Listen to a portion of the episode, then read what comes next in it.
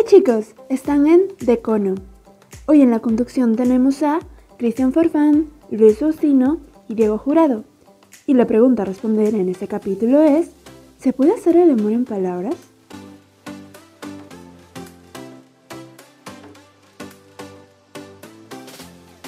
Muy buenas chicos, muy buenos días, buenas tardes, buenas noches. ¿Cómo se encuentra usted Luis? ¿Cómo se encuentra usted Cristian?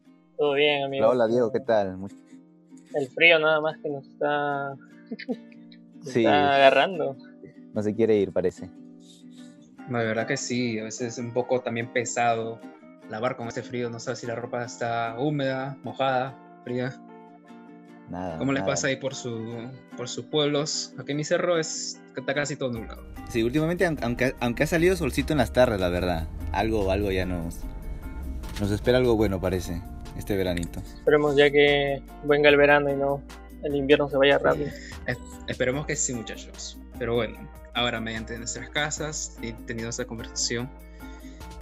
A ver, tocaremos acerca sobre los escritos sentimentales eróticos y algunas otras cositas más. Mm. Pero a ver, como principal dato, ahora comenzamos. Los griegos en sí fueron los primeros que se, se encontraban, este, se encontraban algunos rastros de, cartas escritos, pero carecían mucho de sentimentalismo, no, no tenían ese, ese afán de, de, mandar algunas cartas a sus amados y amadas, más eran, supongo, por las épocas de las guerras, y diversos factores más. Eran básicamente informativas, creo. Exacto.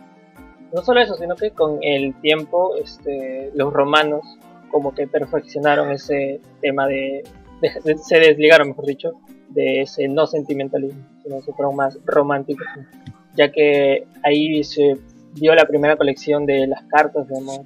Fue algo muy interesante, la verdad, para esa época. Claro, y ya fue en la etapa de la Edad Media en la que las cartas eróticas, pues no, tomaron mayor importancia.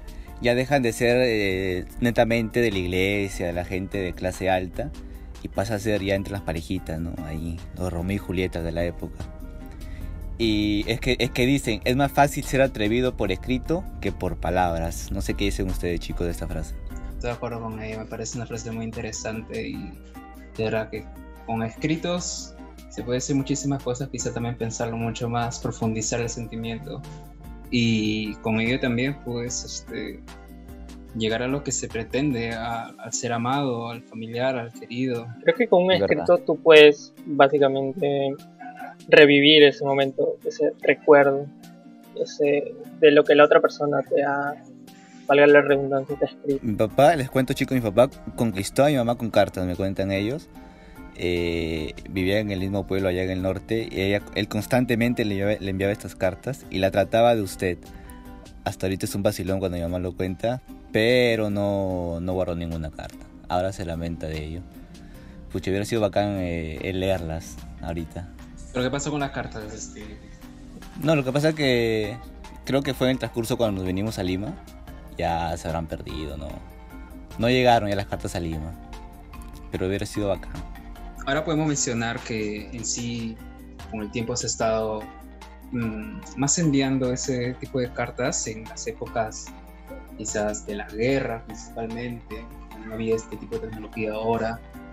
Y no irnos tan lejos, también podemos mencionar a Miguel Grau, la carta de Miguel Grau a su, su amada, a Dolores Cabero, que estando él muy lejos, en plena guerra, le escribía cartas amorosas y se refugiaba, supongo, en algunas de ellas.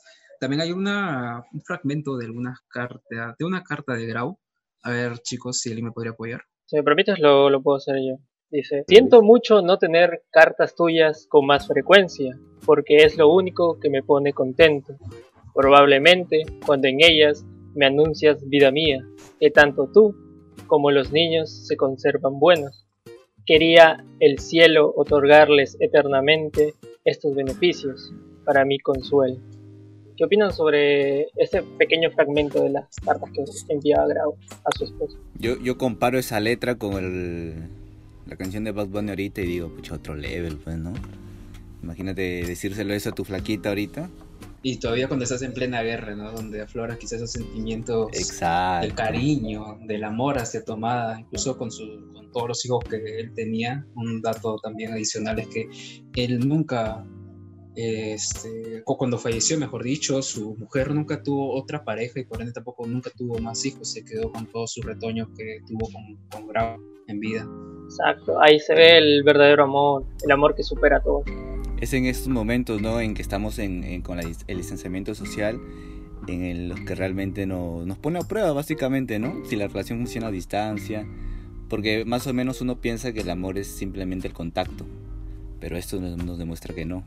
Exactamente, pero no siempre, por así decirlo, no siempre ha sido solamente el índole sentimental y amoroso, sino que también a veces algunas cartas, eh, perdiendo ese matiz suave e inocente, eh, muchas veces tenían la intención de despertar hacia otros sentidos, posiblemente más carnales, más físicos.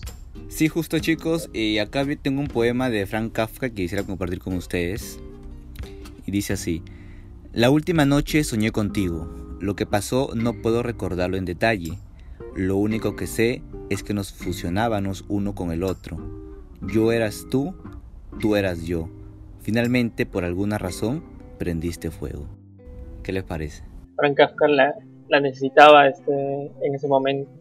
Quería Necesitaba quizás su- calor, su calor. físico de, de esa persona. y por la distancia no Claro. hacer eso. Así que Es este escrito le como que incita a que quiere eso. Es una forma de mantener la relación, ¿no? O sea, que no, que no apague la, la llamita, la candelita. Pero hay que tener claro que hay una diferencia entre la poesía romántica o, los o lo- o las cartas románticas y eróticas. sí, exacto, porque una poesía romántica está más ligado a lo, al amor, a esa admiración por la otra persona y a ese amor imposible que, y que rompe barreras.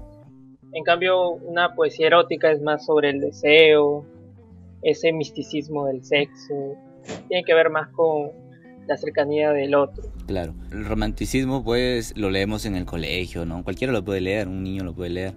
Es más sobre el amor platónico.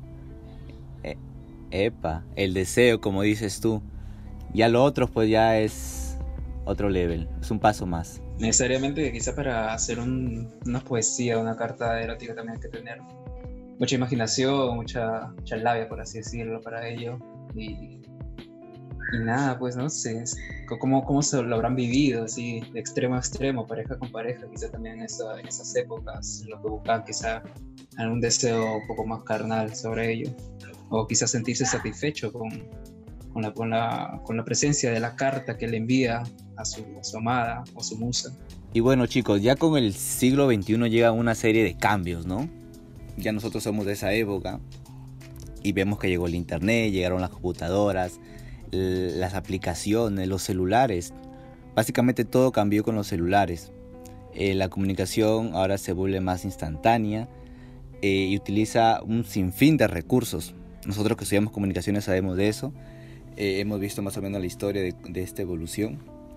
Y bueno, este esto entra en contradicción con las cartas de esa época, ¿no? Porque ahora esta inmedia- inmediatez, no sé si, si facilita esta forma de comunicación entre parejas o la vuelve más plana. No sé ustedes qué dicen. Y es cierto eso, Cristian. Si bien la tecnología nos ha hecho estar un poco más cerca de personas que posiblemente estén en otros lugares, otros países, también nos ha alejado de personas que han estado a nuestro entorno, posiblemente a veces de nuestra familia, y en el caso de pareja, también hay la comunicación, está continua ahí, y es instantánea, pero como dices, se vuelve un poco más plano, ya no, ya no está como que ese, ese recurso am- amorío. En algunos casos, claro está, porque cuando quizá llegamos, tocamos a otro tema, este, también se está- satisface físicamente, por decirlo, y visualmente, con las nuevas aplicaciones que estamos teniendo ahora, hoy en día.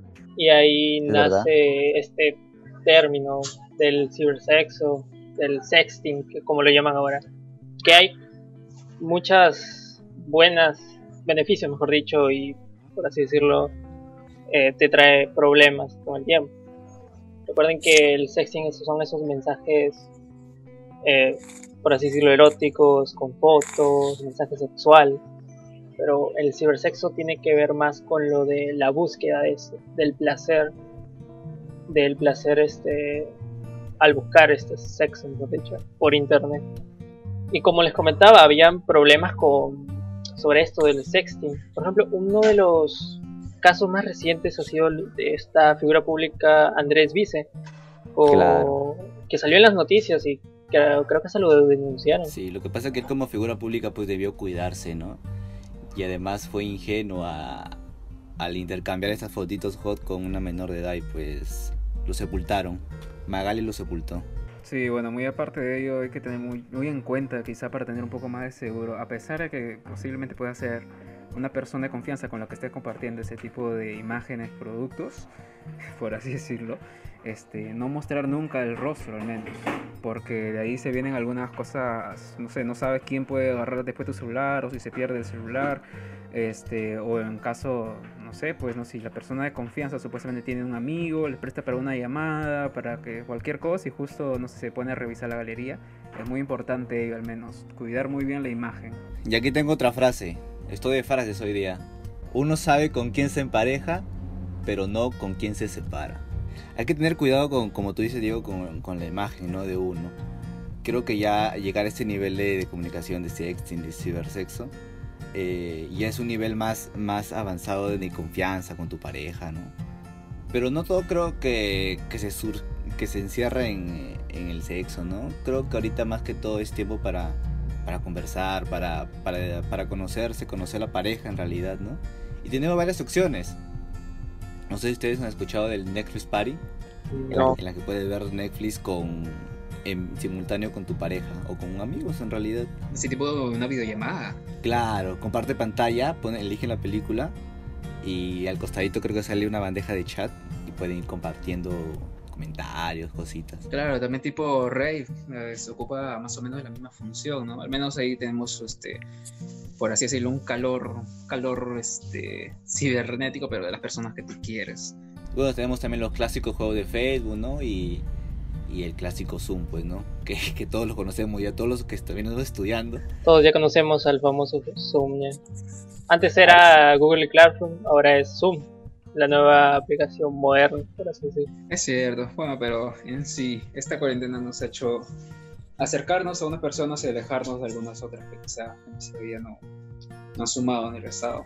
Y acoger muchísima más confianza con las personas que sí han estado es verdad. certeramente con nosotros.